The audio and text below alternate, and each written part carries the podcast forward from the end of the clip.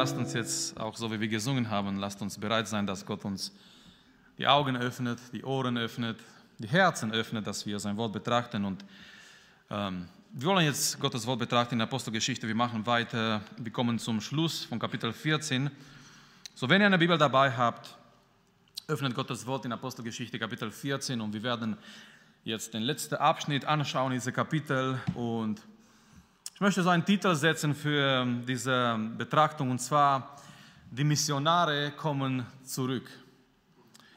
Weil genau um das geht es im Kapitel 14, letzter Teil, die Missionare, die kommen wieder zurück in ihre Gemeinde. Die wurden gesandt vom Heiligen Geist durch die Gemeinde in Kapitel 13 in der Mission und wir haben die Möglichkeit gehabt, durch das, was Lukas geschrieben hat, inspiriert vom Heiligen Geist, wir haben die Möglichkeit gehabt, die Missionare zu begleiten durch diese biblischen Texte.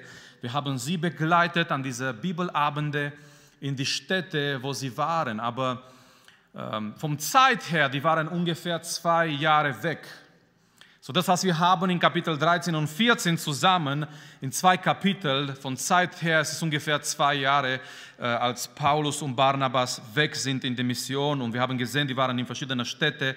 Das bedeutet, die sind auch ein bisschen geblieben immer wieder in manche Städte. Die sind nicht einfach weggegangen weiter, sondern immer wieder, die sind geblieben an verschiedene Orte und die haben Gemeinden gegründet.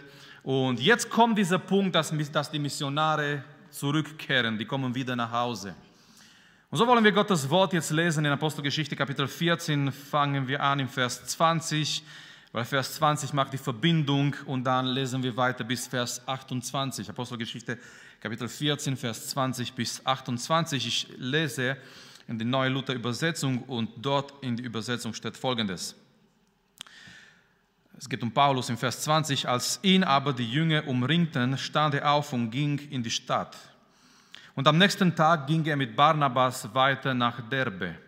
Und sie predigten dieser Stadt das Evangelium und machten viele zu Jüngern und kehrten wieder nach Lystra und Ikonion und Antiochia zurück.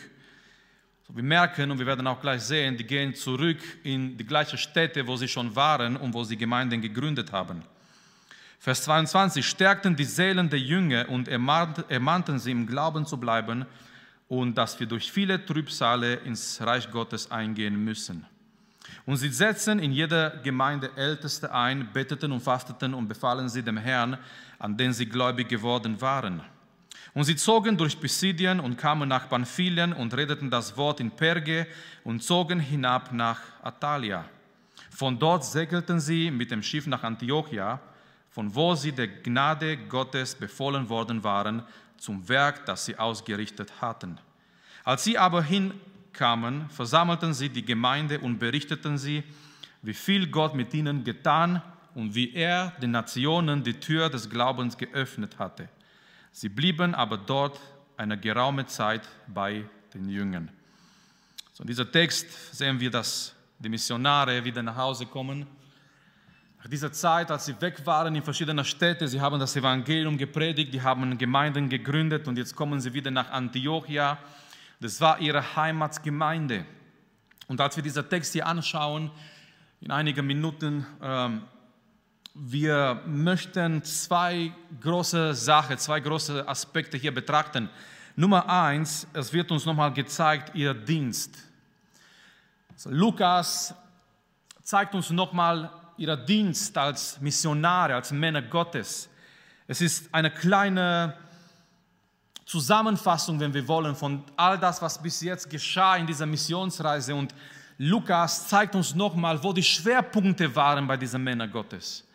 Was war ihr Dienst als Missionare, wenn wir wollen, als Apostel, als Gesandte Gottes in der Mission? Was war ganz wichtig in ihrem Dienst? Und Lukas zeigt uns, als sie jetzt nach Hause kommen und sie gehen nochmal durch die Städte, wo sie schon gewesen waren und sie haben Gemeinden gegründet und die gehen praktisch auf einen ähnlichen Weg zurück.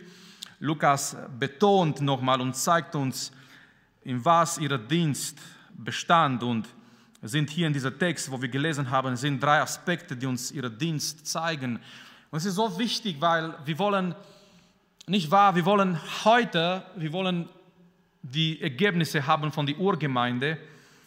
ja, wir, wir, wir träumen davon, dass wir auch solche Ergebnisse hätten wie die Urgemeinde, dass wir Menschen erreichen für Jesus, dass Menschen, ja, dass Menschen geheilt werden, dass Menschen gerettet werden, dass wir vielleicht irgendwo hingehen in einer Stadt und solche Sachen passieren, so wie damals in die Urgemeinde. Das wäre doch fantastisch, aber wenn wir das wollen, lasst uns auch versuchen, unseren Dienst so zu richten, auch nach dem Dienst von der Urgemeinde. So, was war ihr Dienst? Und Lukas sagt uns hier drei Aspekte, die ganz wichtig waren in ihrem Dienst. Nummer eins, das Evangelium zu predigen. So, ihr Dienst als Missionare, ihr Dienst damals in die Urgemeinde, ganz oben auf die Liste, ganz wichtig war, das Evangelium zu predigen. Geschwister, Gott hat, nicht die Gemeinde, Gott hat die Gemeinde nicht berufen, um sozial zu helfen. Gott hat nicht die Gemeinde berufen, um irgendwie politisch Einfluss zu haben in dieser Welt. Gott hat nicht die Gemeinde berufen, um irgendwelche Taten zu tun, obwohl die kommen manchmal auch durch die Gemeinde in der Welt. Die Gemeinde hilft auch sozial und so weiter. Aber Nummer eins, lasst uns erinnern heute Abend, Gott hat die Gemeinde berufen, um das Evangelium zu proklamieren.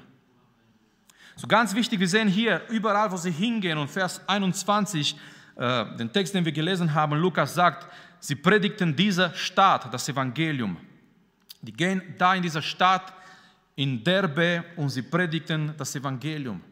So ganz, ganz einfach wird uns da vorgestellt, sie gehen und sie, und sie predigten das Evangelium. Und wir haben auch bis jetzt gesehen, in jeder Stadt, wo sie hingegangen sind, auch äh, wenn der Ausdruck anders war, es, es, stand vielleicht, sie haben Jesus gepredigt, das ist das Gleiche. Sie haben das Wort gepredigt, das ist das Gleiche. Aber im Grunde genommen, sie haben das eine Sache gemacht, sie haben das Evangelium von Jesus Christus gepredigt. So, das war ihr Dienst und das war wichtig in ihrem Dienst als Missionare, als Apostel, das Evangelium zu predigen. Das ist ganz wichtig, dass wir als Gemeinde dranbleiben und dass wir als Gemeinde treu sind, das Evangelium zu predigen. Warum? Weil die Bibel sagt uns, es gibt nur eine Botschaft, die rettet. Und das ist das Evangelium von Jesus Christus. Wir müssen treu bleiben, weil es gibt, und wir leben in einer Zeit, es werden so viele andere Botschaften verkündigt. Und schon damals, ich möchte kurz lesen, Galaterbrief Kapitel 1, schon damals Paulus hat gewarnt, dass manche Leute, dass manche Menschen vielleicht mit einem anderen Evangelium kommen, die nicht, die nicht das richtige Evangelium ist. Und Paulus warnt schon in Galater Kapitel 1, in Vers 6, er sagt, mich wundert, dass ihr euch so schnell von dem abbringen lasst, der euch in die Gnade Christi berufen hat, zu einem anderen Evangelium, das doch kein anderes ist. Er betont, es gibt nur ein Evangelium, aber es, es waren schon damals Menschen, die haben eine andere Botschaft gepredigt. Nur dass es einige gibt, die euch verwirren und das Evangelium Christi verdrehen wollen. Deswegen ist es ganz wichtig, dass wir, so wie die Apostel damals, so wie die Missionare damals, dass wir treu bleiben zu der Botschaft des Evangeliums. Dass wir diese Botschaft erkennen, dass wir diese Botschaft halten, behalten und dass wir diese Botschaft treu weitergeben. Geschwister, wir sind verantwortlich für die nächste Generation. Was für ein Evangelium wird die nächste Generation von uns empfangen? Es ist so wie in dieser Staffellauf und wenn wir unseren Lauf mit dem Herrn, wenn wir unseren äh, Lauf mit dem Herrn, unsere Bahn mit dem Herrn beenden, wir werden das Evangelium, wir werden etwas für die nächste Generation weitergeben. Und immer wieder sollen wir diese Frage vor die Augen haben, was werden wir die nächste Generation weitergeben? Möge es, dass, dass wir die das echte Botschaft, das Evangelium weitergeben. Dass wir dieser Botschaft, das Evangelium treu sind. So, ihr Dienst Nummer eins, das Evangelium zu predigen. Nummer zwei, Jünger machen. Ihr Dienst war fokussiert, dieser zweite Aspekt, Jünger zu machen. Wir lesen hier im Vers 21, sie predigten in dieser Stadt das Evangelium und machten viele zu Jüngern. Das ist ganz wichtig, weil was Paulus und Barnabas hier machen, ist so unterschiedlich von das, was oft heutzutage in manchen Evangelisationen geschehen, geschehen ist. Es gibt Evangelisten und Jetzt möchte ich überhaupt nicht über irgendwelche Evangelisten oder über irgendwelche Methoden jetzt kritisieren, sondern es geht um, die, um, um ein Prinzip in sich.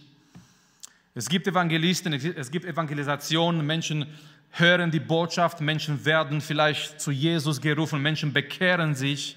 Hier ist eine Sache, was oft fehlt. Dieser Menschen, dieser Neugeborene im Christus, die werden oft dann einfach alleine gelassen.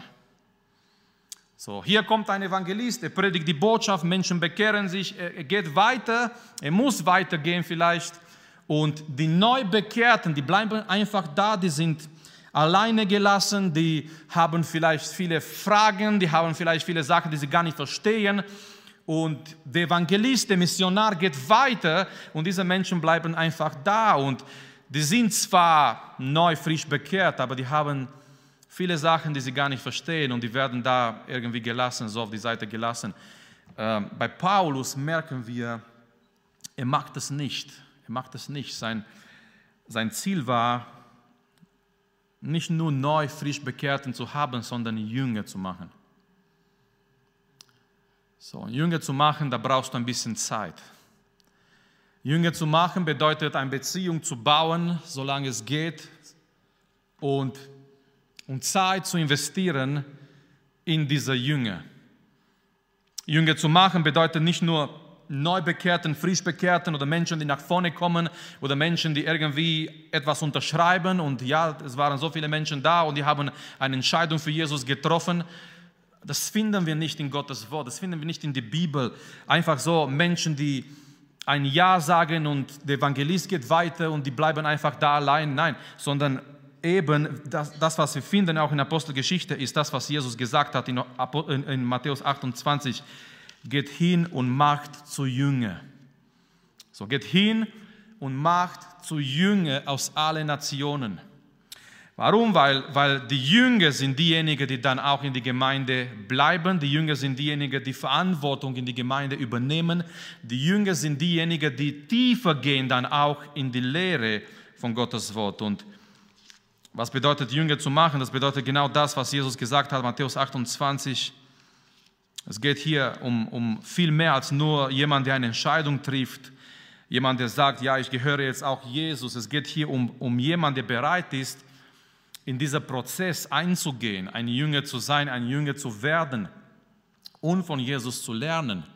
Und so die Apostel, die, die wollten das machen, in ihrer Arbeit, in ihrer Evangelisation Jünger zu machen. Das war ihr zweites Ziel.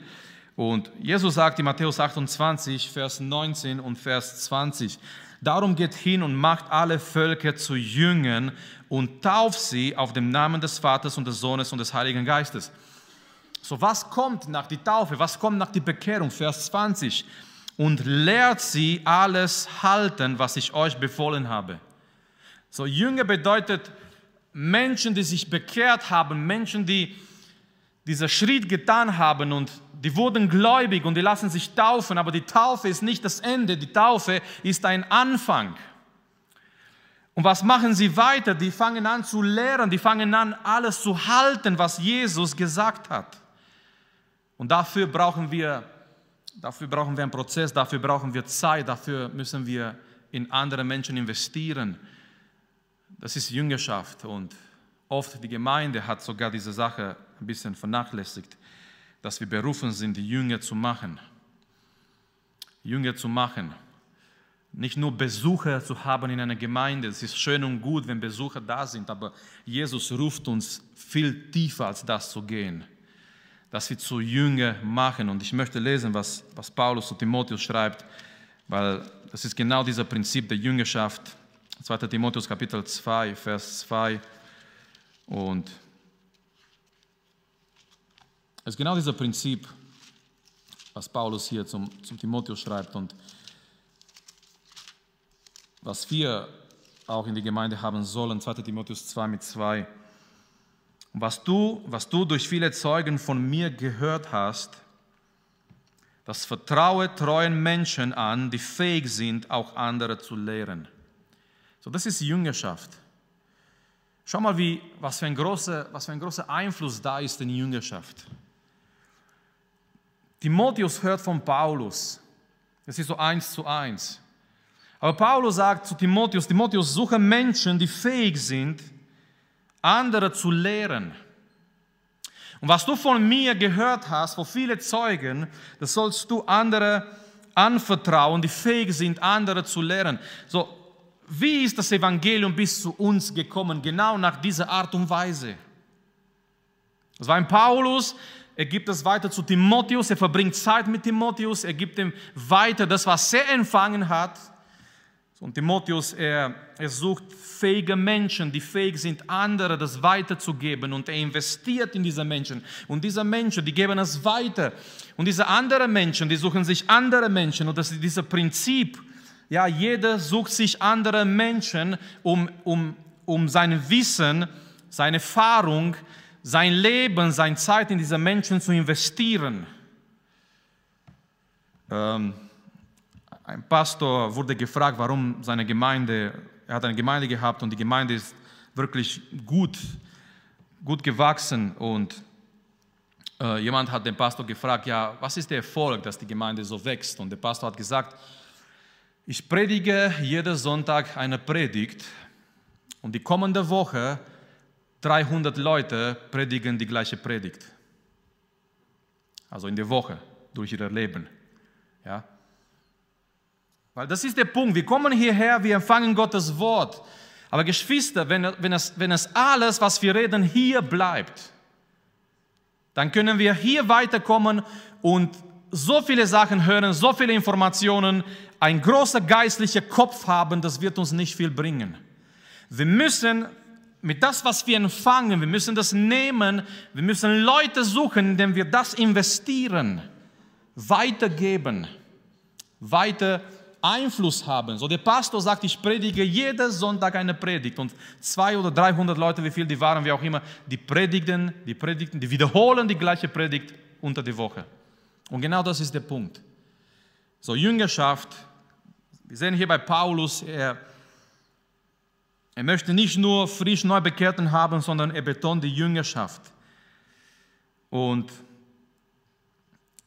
Nummer drei, wir sind immer noch bei ihrer Dienst, das Evangelium verkündigen, Jünger machen. Nummer drei, Gemeinde stärken. Was war wichtig für Paulus? Er wollte die Gemeinden stärken. Und im Vers 22 als sie zurückgehen nach Antiochia, die gehen wieder durch Lystra, die waren schon mal dort. Menschen haben sich dort bekehrt, Jünger waren dort, eine neue Gemeinde gegründet, Ikonion. Was machen sie, als sie zurückgehen nach Antiochia? Die machen etwas sehr Schönes. Die gehen nochmal bei die gleiche Städte vorbei, die gehen nochmal bei dieser Gläubige vorbei, um sie zu stärken. Es waren neu gegründete Gemeinden, es waren neu bekehrten Leute. Und wir wissen ganz am Anfang, wenn jemand frisch bekehrt ist oder sagen wir, wenn eine Gemeinde neu gegründet ist, ganz am Anfang, es sind so viele Gefahren, es sind so viele Fragen, es sind so viele Situationen, die sogar fähig sind, da diese Menschen anzugreifen. Und Vers 22 sagt uns hier das Wort, sie stärkten die Seelen der Jünger. So Paulus kommt zurück mit Barnabas und die gehen nochmal durch diese Städte, die gehen nochmal durch diese Gemeinde. Und was machen sie? Sie kommen, um die Jünger zu stärken. Die kommen, um diese Menschen, diese neu bekehrten Menschen, diese Gemeinden zu stärken. Das war auch Teil ihres Dienstes. Die wollten die Gemeinde nochmal besuchen und nochmal stärken. Und wir werden demnächst sehen, eigentlich das zweite Missionsreise fängt so an. Paulus und Barnabas, die, die, die, sprechen miteinander und die sagen, lasst uns nochmal die Brüder besuchen, wo wir damals waren. Ja, und äh, wir werden zu, zu der bestimmten Zeitpunkt sehen, äh, das klappt nicht so, wie sie gedacht haben. Es gibt einen Streit zwischen den beiden. Ja, manchmal auch zwischen Gläubigen gibt es Konflikte. Wir müssen nur lernen, wie wir mit Konflikten umgehen.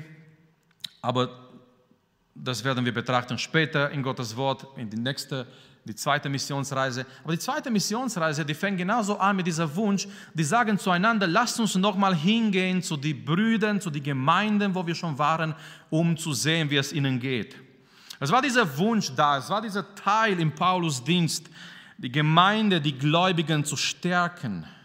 Er hat gewusst, die brauchen das, die sind frisch, die sind neu im Glauben. Und er sagt hier, sie stärkten die Seelen der Jünger. Es ist schön, weil unsere Seele braucht Stärkung. Und was ist die Rolle von, von was ist, warum haben wir Gottesdienst? Wenn wir, wenn wir Gottesdienst haben und wir kommen zusammen, hier ist ein Punkt, der, der immer da sein sollte in jedem Gottesdienst, dass wir unsere Seele stärken. Wenn wir von einem Gottesdienst schlechter gehen, wie wir gekommen sind, etwas stimmt nicht. Entweder mit dem Gottesdienst oder mit uns. Wir müssen nur erfahren, mit wem. Aber wenn wir von einem Gottesdienst schlechter nach Hause gehen, etwas war nicht in Ordnung. Weil in einen Gottesdienst, egal wie du kommst, der Zweck oder einer der Zwecke von dem Gottesdienst ist, dass wir unsere Seele, dass, dass, dass unsere Seele gestärkt wird. Dass unsere Seele gestärkt wird. Das sei durch ein Lied, durch, durch die Gebetszeit. Jemand betet für uns. Wir hören das Wort, wir haben Gemeinschaft, wir sind hier, wir reden miteinander vor, nach dem Gottesdienst. Und das sollte so sein, dass irgendetwas im Gottesdienst dazu dient, unsere Seele, deine Seele, meine Seele zu stärken. Weil das brauchen wir. So wie stärkt, wie, wie stärkt man die Seele und, und was macht Paulus? Wie stärkt er die Seele der Jünger? Es werden hier einige Sachen erwähnt. Nummer eins, er ermutigt sie im Glauben zu bleiben. Er sagt uns hier, sie stärkten die Seele der Jünger und ermahnten sie im Glauben zu bleiben. So, er ermutigt die, die, die Jünger im Glauben zu bleiben. Ähm, Im Glauben hier ist wahrscheinlich gemeint, äh, es kann gemein sein, ja, die, die, die Glaube an den Herrn Jesus Christus, aber auch vielmehr die Lehre, die Lehre des Herrn. Sehr oft dieses Wort Glaube im Neuen Testament ist das gleiche Wort für die Lehre, in, in die Lehre des Herrn zu bleiben. Ähm, er stärkt die Jünger, indem er sie ermutigt, im Glauben zu bleiben. Einfach stark zu sein im Glauben, im Glauben des Herrn, in die Lehre des Herrn. Weil Paulus wusste ganz genau, er geht weg, aber das, was bleibt, ist Gottes Wort, der Kraft hat. Kraft hat, diese Menschen zu befestigen in ihrem Glauben. Nummer zwei, er, er warnt sie. Er gibt ihnen eine Warnung.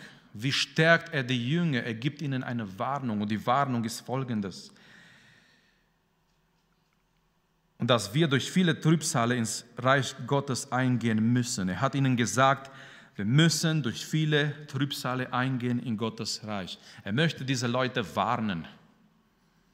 Er möchte, dass diese Leute gewarnt sind, wenn die Probleme kommen, dass sie schon wissen. Er sagt nicht, er predigt nicht diese Botschaft, liebe dem Herrn, glaubt an den Herrn und dann wird, wird das alles rosa sein in dein Leben sondern Paulus warnt diese Menschen, er stärkt ihre Seelen, indem er sie warnt und sagt, wir müssen in Gottes Reich eingehen durch, viele, durch viel Trübsal. Er möchte, dass diese Menschen bereit sind und, und diese Menschen teilweise, die haben das gesehen bei ihm, weil er wurde angegriffen, die wollten ihn steinigen, Kapitel 14, Vers 19. Es kamen aber von Antiochia und Ikonien Juden dorthin und überredeten die Menschenmenge und steinigten Paulus und schleiften ihn zur Stadt hinaus in der Meinung, er wäre gestorben. Was macht er danach? Er geht nochmal in die Stadt. Er predigt das Evangelium. Er stärkt die Seelen der Jünger. Und er sagt, Leute, das, was ihr gesehen habt bei mir, das wird auch über euch kommen vielleicht. So was er meint hier, er macht die Gemeinde bereit für Verfolgung für Probleme. Er sagt ihnen, es gehört dazu. 1. Thessalonik, ähm, Kapitel 3, 1. Thessaloniker, Kapitel 3. Es ist der gleiche Gedanke, was Paulus hier hat, als er schreibt und äh, Vers 1, er fängt, er fängt folgendes und er sagt, weil wir es nicht länger ertragen konnten, wollten wir lieber allein in Athen zurückbleiben und sandten Timotheus, unser Bruder und Diener Gottes und unsere Mitarbeiter um Evangelium Christi, um euch zu stärken und zu ermahnen in eurem Glauben, damit nicht jemanden wanken würde in dieser Bedrängnissen. Ihr wisst ja selbst, dass wir dazu bestimmt sind. So, Paulus hört von dieser Gemeinde in Thessalonik, die haben Probleme. Es war eine gute Gemeinde, es war eine starke Gemeinde. Es gibt, wenn wir 1. Thessalonik lesen, Thessaloniker lesen, es gibt nichts Negatives gegen diese Gemeinde. Es war nur eine Probleme in ihrer Lehre über die Wiederkunft des Herrn, was Paulus in Kapitel 4 korrigiert, als er über die Entrückung redet. Die Gemeinde war gut, die Gemeinde war eine starke Gemeinde, eine positive Gemeinde. Die haben Probleme. Paulus hört und Paulus er sendet Timotheus mit diesem einen Auftrag, die Gemeinde zu stärken. Die Gemeinde zu stärken, indem er die Gemeinde nochmal erinnert, dass, dass die und dass wir auch dazu bestimmt sind, auch durch Bedrängnisse zu gehen auch durch Probleme zu gehen. Und Timotheus kommt, Vers 6. Nun aber, da Timotheus von euch zu uns zurückgekommen ist und uns von eurem Glauben und eurer Liebe berichtet hat. Was war das Wichtigste für Paulus? Was war der Puls der Gemeinde? So, Timotheus kommt und Paulus sagt nicht, wie viele Mitglieder sind es. Paulus sagt nicht, Timotheus, erzähl mir, was haben sie für ein Gebäude? Timotheus kommt und Paulus sagt nicht, Timotheus erzählt mir, was haben sie für Projekte, für Programme. Nein, Timotheus kommt und Paulus sagt, Timotheus, erzähl mir, wie ist ihr Glauben und ihre Liebe. Das zeigt der Puls der Gemeinde. Die Bibel sagt uns hier, Timotheus ist gekommen, er hat über eure Glauben, eure Liebe berichtet und dass ihr uns stets in guter Erinnerung habt und euch wünscht, uns zu sehen, wie auch wir euch. So, das war für ihn ganz wichtig. Ihre Glaube, ihre Liebe im Herrn. Die geistlichen Werte. Die geistlichen Werte. So, wie stärkt Paulus die Jünger? Er ermutigt sie im Glauben zu bleiben, er warnt sie ähm, wegen Bedrängnisse, wegen Trübsal und dann er organisiert. Er stärkt die Jünger, indem er die Gemeinde organisiert. Schau mal, was, was geschehen ist im Vers 23, was Paulus macht. Und sie setzen in jeder Gemeinde Älteste ein. Nochmal dieser Paulus, der nicht einfach, nicht einfach vorübergeht an dieser Gemeinden, sondern der möchte, dass, die, dass diese Gemeinden stark sind und gut sind. Und was macht er? Er setzt, die setzen in jeder Gemeinde Älteste ein. Die waren selber vielleicht am Anfang, diese, diese, diese Ältesten. Und doch Paulus möchte in jeder Gemeinde Ältesten einsetzen. Beteten und fasteten und befahlen sie dem Herrn, an den sie gläubig geworden waren. Der Prinzip ist, Gott hat Dienste gelassen in die Gemeinde und wenn diese Dienste da sind und wenn diese Dienste funktionieren, die Gemeinde wird gestärkt. Epheser Kapitel 4 möchte ich ganz kurz lesen. Wir kennen die Bibelstelle dieser fünf Dienste in der Gemeinde und ähm, Schau mal, warum diese Dienste da sind. Epheser Kapitel 4, Vers 11. Und er hat einige zu Aposteln gesetzt, einige zu Propheten, einige zu Evangelisten, einige zu Hirten und Lehren. Warum? Damit die Heiligen, wer, wer sind die Heiligen? Die Gemeinde, die Gläubigen. Damit die Heiligen zum Werk des Dienstes zugerüstet werden. So die Rolle in der Gemeinde von diesen fünf, fünf Dienste, ja, Aposteln, Propheten, Evangelisten, Hirten lehren, ist nicht irgendwelche Programme zu veranstalten, sondern die Dienste sind da, damit die Gemeinde fähig ist zu dienen. Die Dienste sind da, damit die Heiligen gerüstet werden für Gottes Werk zur Erbauung des Leibes Christi. Die, die Dienste sind nicht da, damit, damit Menschen dienen und die anderen sind Zuhörer und wir, wir, wir genießen einen Gottesdienst und wir gehen nach Hause und wir bleiben das ganze Leben Zuhörer in der Gemeinde. Nein, die Dienste sind da, um die Leute vorzubereiten, damit sie selber ihre Berufung finden und dienen in dieser Berufung des Herrn. So Paulus, er, er organisiert die Gemeinde und er lässt Ältesten da, weil er weiß, ganz wichtig, wenn die Dienste da sind und die richtigen berufenen Leute an ihrem Platz sind in die Gemeinde, die Gemeinde wird gestärkt durch diese Dienste, die da sind in die Gemeinde. So, das war jetzt ihr Dienst, das Evangelium zu predigen, Jünger zu machen, Gemeinde zu stärken. Gemeinde zu stärken durch Ermutigung, durch Warnung, durch, indem sie organisieren, indem sie Ältesten da lassen in die Gemeinde, weil nochmal ganz wichtig, wenn berufene Menschen an ihrem Platz sind in die Gemeinde, die Gemeinde wird gestärkt werden. Ja, die Dienste sind da, die Dienste sind nicht für jede da. Wir haben gelesen, Vers 11, er hat jenige, er hat etliche Apostel. Nicht alle sind Apostel, nicht alle sind Hirten, nicht alle sind Evangelisten, aber er hat Menschen berufen. Er ist der souveräne Gott, der ruft. Er ruft Menschen und er befähigt diese Menschen zu dienen in die Berufung, wo sie berufen worden sind. Und nochmal, wenn diese, wenn diese Menschen da sind, wo ihr Platz ist in die Gemeinde, in die Dienste der Gemeinde, die Gemeinde wird, wird gesegnet sein, die Gemeinde wird gesegnet werden. Ähm, und möchten zum, zum zweiten Teil, wir möchten zum Schluss kommen mit, mit ihrem Bericht. Ja, die kommen nach Hause, die Apostel, die, die Missionare, die kommen nach Antiochia. Wir haben hier gelesen in Vers 26, äh, Lukas er stellte so schön hier vor, von dort segelten sie mit dem Schiff nach Antiochia, von wo sie der Gnade Gottes befohlen worden waren. Ja, das war in Antiochia, die wurden der Gnade Gottes befallen, ähm, befohlen und äh, um das Werk zu tun, das sie ausgerichtet hatten. So, sie kommen wieder nach Hause, sie kommen wieder nach Antiochia. Was passiert? Vers 27. Die ganze Gemeinde kommt zusammen, ja, die, die sind neugierig. Äh, und, und übrigens in der damaligen Zeit, in dieser Zeit, als die Apostel weg waren, sie konnten nicht so viel Kontakt mit denen haben. Es gab kein Handy, es gab kein Instagram, es gab kein Facebook. Die haben nicht die Möglichkeit gehabt, schauen wir mal, was sie noch gepostet haben, wo sind sie. Jetzt sind sie in Ikonion, jetzt sind sie dahin, jetzt sind sie dahin.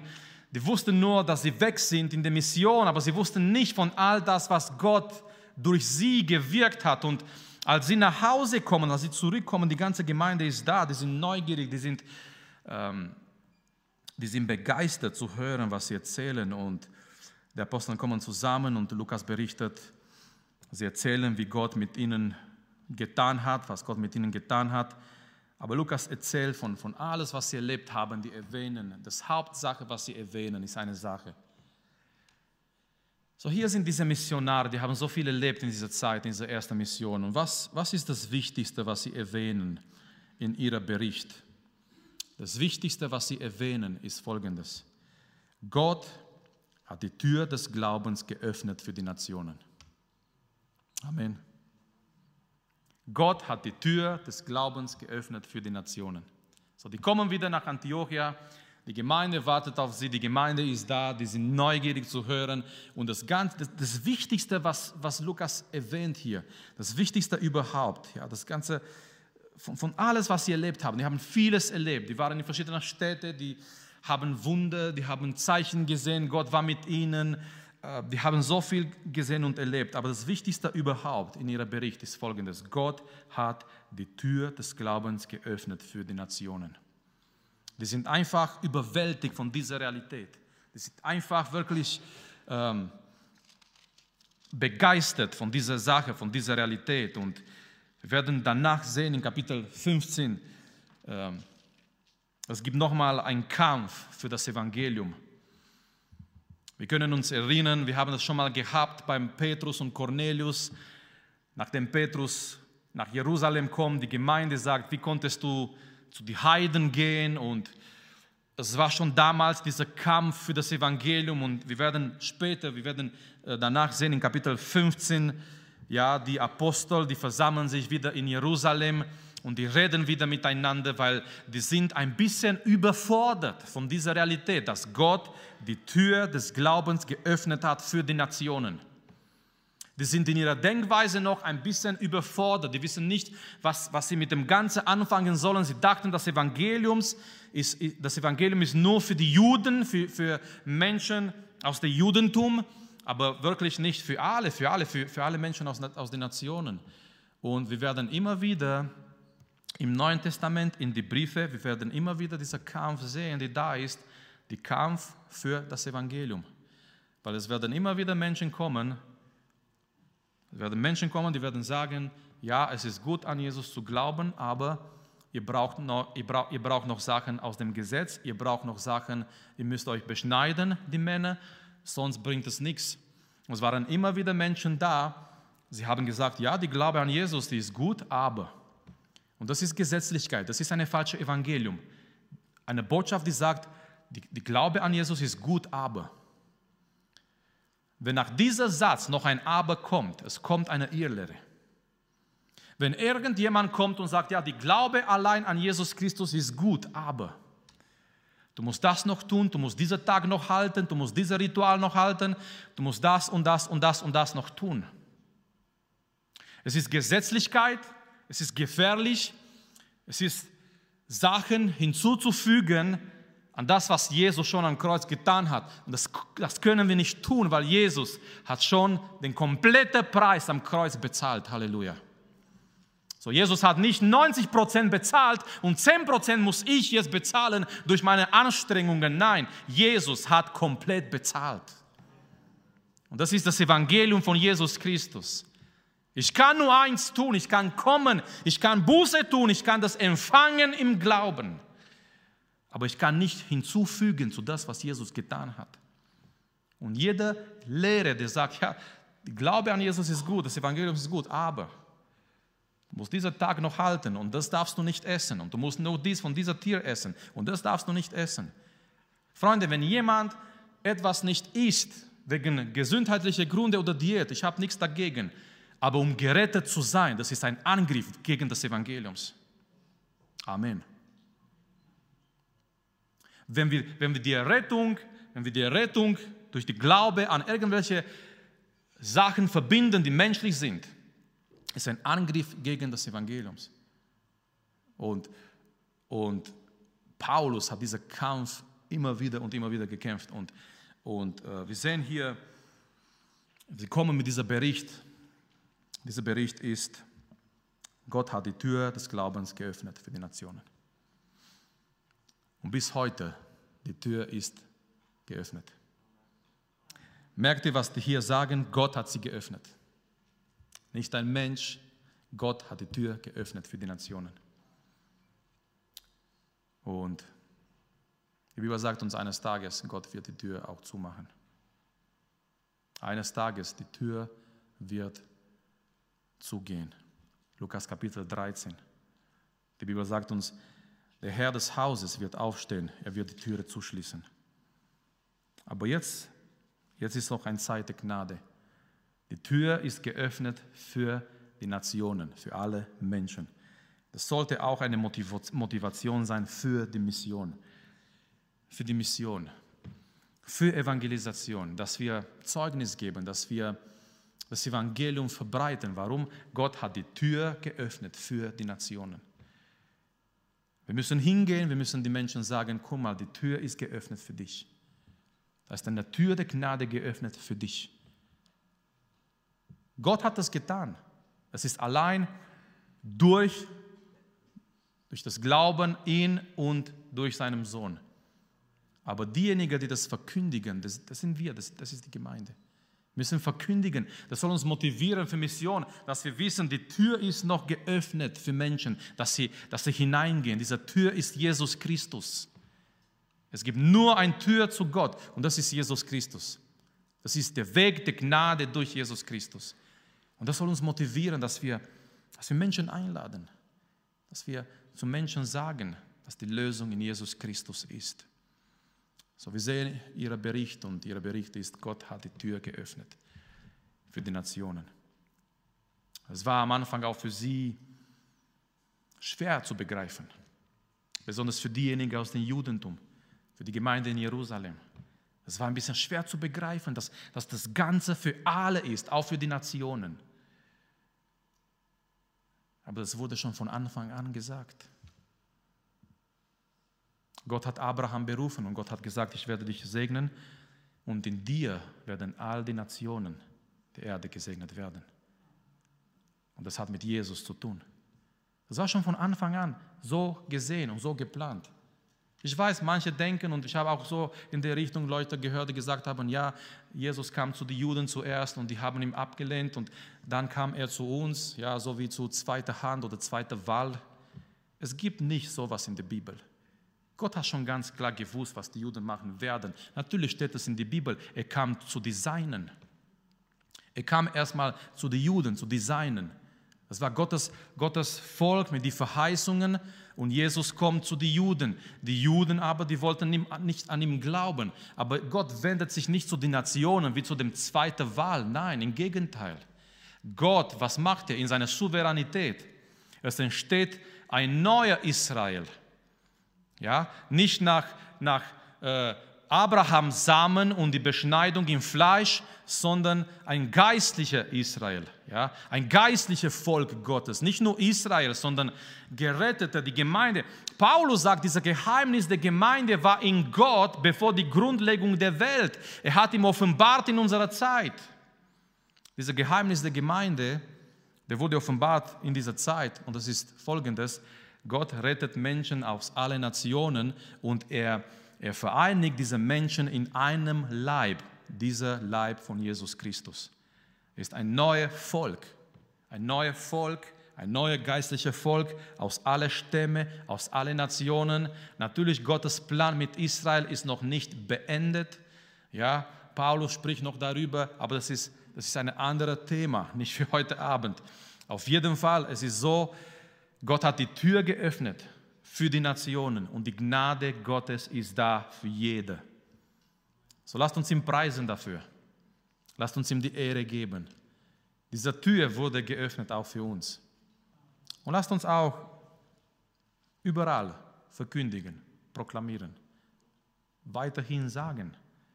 Lasst uns gemeinsam aufstehen und ja, lasst uns auch beten jetzt zum Schluss, dass diese diese Schwerpunkte von den Missionaren damals, dass die auch wichtig sind bei uns, das Evangelium zu predigen, Jünger zu machen, Gemeinde zu stärken und dass wir jetzt Gott anbeten, auch für diese Tatsache, er hat die Tür geöffnet für, für alle Menschen, für die Nationen, damit Menschen gerettet werden können, allein durch den Herrn Jesus Christus. Lasst uns vor Gott stehen, lasst uns beten, dass wir das Evangelium bewahren, dass wir das Evangelium in uns, mit uns haben, dass wir das Evangelium, das echte Evangelium auch weitergeben in der Welt zu Menschen, die verloren sind. Dass sie zu Jünger machen, dass wir in andere investieren, das, was Gott uns gegeben hat, dass wir andere suchen. Ich möchte ermutigen zur Jüngerschaft. Such dir jemanden in der Gemeinde, der noch nicht so weit ist geistlich wie du und investiere dein Leben in diese Person. Suche jemanden in der Gemeinde, der geistlich noch nicht so weit ist wie du. Und investiere dein Leben in diese Person. Jemand hat gesagt, wir, wir alle, wir brauchen drei Menschen in unserem Leben. Also drei Arten von Menschen. Wir brauchen einen Paulus, wir brauchen einen Barnabas und wir brauchen einen Timotheus. So Paulus ist jemand in dein Leben, der ein bisschen weiter ist als du von dem kannst du immer noch lernen. Barnabas ist jemand auf dem gleichen Niveau mit dir in dein geistliches Leben, dein, dein Freund. Mit dem kannst du Sachen teilen, mit dem kannst du reden. Timotheus ist jemand, der nach dir kommt. Habt, ihr, habt ihr dieses Bild? Jetzt zum Schluss. Hoffentlich noch nicht zu müde, um das nicht zu checken. So, wir brauchen drei Arten von Menschen in unserem Leben. Wir brauchen einen, einen geistlichen Paulus. Ja, jemand, zu dem wir Rechenschaft abgeben, jemand, von dem wir lernen, jemand, von dem wir noch ähm, so schauen und wir sehen, okay, er ist noch weit im, weiter im Glauben als, als wir sind und wir lernen noch von diesem Paulus. Wir brauchen einen Barnabas. Ja, Barnabas ist dein Freund in Jesus, dein, dein Kumpel in Jesus und mit dem bist du zusammen und so weiter. Und wir brauchen einen Timotheus. Such dir einen Timotheus. Amen. Ich glaube, unsere Gemeinde ist, sind, sind genug Möglichkeiten für einen Timotheus da. Einfach jemanden, einen Timotheus zu schnappen und zu sagen, ich möchte, dass du mein Timotheus bist. Okay, natürlich muss der andere auch einverstanden sein. Aber einfach jemanden zu suchen und zu sagen, jemand, der noch nicht so weit ist wie du im Glauben und zu sagen, hey, komm, ich, ich, ich, ich verbringe ein bisschen Zeit mit dir, ich rede mit dir, ich, ich investiere in dir. Ich investiere in dir, ich, Ich habe die traurige, traurige, traurige äh, Erfahrung gehört von einem Pastor. Ähm, er hat als junger Mann angefangen zu predigen, zu dienen. Er ist gewachsen als Pastor, als Prediger, reale Geschichte. Und irgendwann, er, er musste, er hat die Gemeinde dann also verlassen, ist in eine andere Gemeinde gegangen und der alte Pastor hat ihm, hat ihm gerufen und gesagt, guck mal, äh, du gehst jetzt, aber wer, wem, wem hast du als, als Nachfolger, wem hast du, ähm, in, wem, in wem hast du investiert? Als du hier gekommen bist, als du hier gekommen bist, ich habe dir meine Notizen gegeben zu predigen, meine Umrisse, ich habe ich hab dir gezeigt, wie, wie man das macht. Ich war mit dir, ich habe in dir investiert. Und jetzt gehst du von hier und du hast in niemanden investiert. Und das war traurig, das war ein Schlag für ihn, weil er an seiner Stelle, er hat in niemanden investiert. So Jüngerschaft bedeutet, du suchst dir einen Timotheus, jemand, der noch nicht so weit ist, wie du bist, jemand, der noch nicht so viel weiß, wie du weißt. Und, und du versuchst, das, was du schon weißt, vielleicht ist es nicht so viel, aber das spielt keine Rolle. Das, was du schon weißt, versuchst du in diese eine Person zu investieren. Damit diese Person, und das ist, das ist das, das größte Kompliment, wenn diese Person, in dem du investierst, besser wird als du. Ja, hier in Jüngerschaft gibt es keinen Platz für Neid. Amen. So, diese Person wird besser als du. Und was macht diese Person? Er investiert in andere. Und diese Personen investieren in anderen. Und irgendwann, wenn du in den Himmel kommst, es sind viele Leute da, die wurden gesegnet durch deinen Einfluss, ohne dass du es weißt, weil du hast in eine Person investiert und er hat in eine andere investiert und dann haben Menschen in andere Personen investiert und die wurden gesegnet, weil du eines Tages hast einen Timotheus gefunden und hast ihm Sachen beigebracht und er hat es weiter gemacht. Und so geht es weiter und weiter. Und ich glaube, Allein im Himmel werden wir uns treffen mit den ganzen Auswirkungen von diesem Prozess der Jüngerschaft. Lasst uns jetzt beten und Gott die Ehre geben. Vater, wir kommen vor deinem Thron. Wir danken dir, Herr, wir preisen dich, wir beten dich an, Herr, wir erheben deinen Namen und wir danken dir, dass die Tür für die Nationen geöffnet ist, Herr. Wir danken dir, Herr, dass, dass du, Herr, eine Möglichkeit gegeben hast, auch für die Nationen, für uns, Herr, dass wir auch gerettet werden durch die Gnade, durch deine Gnade, Vater. Wir danken dir dafür, Vater. Wir loben und wir preisen deinen Namen, Herr. Und wir beten, Vater, lass das auch diese Werte von den Missionaren damals, dass, wir auch, dass die auch für uns wichtig sind, Herr. Das Evangelium zu verkündigen, Jünger zu machen, die Gemeinde zu stärken, Vater. Sei du mit uns, Vater. Hilf uns, Herr, dass wir zu Jünger machen, Herr. Dass wir unser Leben, unsere Energie, unsere Zeit, unser Wissen, unsere Kenntnisse in andere Menschen investieren, die auch fähig sind, das weiterzugeben. Und so geht es weiter in diesem Prozess, Vater, dass, dass nach uns, Herr, Menschen wirklich wachsen, Herr, und wachsen werden, Herr, die fähig sind, wirklich dein Werk zu tun und dein Werk zu machen, Vater. Und wir beten, Herr, lass du, Herr, auch die Dienste in der Gemeinde und dass die Menschen berufen werden, Vater, in die Dienste, die du für jede hast, Vater, du für jede gedacht hast, Herr, damit die Gemeinde gestärkt wird, damit die Gemeinde gesegnet ist, Vater, durch deine Kraft, durch deine Gnade, Herr. Wir danken dir dafür, Vater. Wir loben und wir preisen deinen Namen, Herr über die Gemeinde. Und wir beten auch, Vater Herr, gebrauche die Gemeinde, gebrauche uns als Gemeinde, evangelistischer, missionarisch, Vater, dass wir diese Botschaft weiterhin verkündigen, Herr, dass wir mehr Einfluss haben, Herr, in Trossingen, in der Umgebung, Herr. Halleluja, Vater. Sei du mit uns, Vater, Herr, und lass du, Herr, diese Botschaft der Gnade, Herr, dass wir diese Botschaft weiter hergeben, Herr. In deinem Namen. Amen.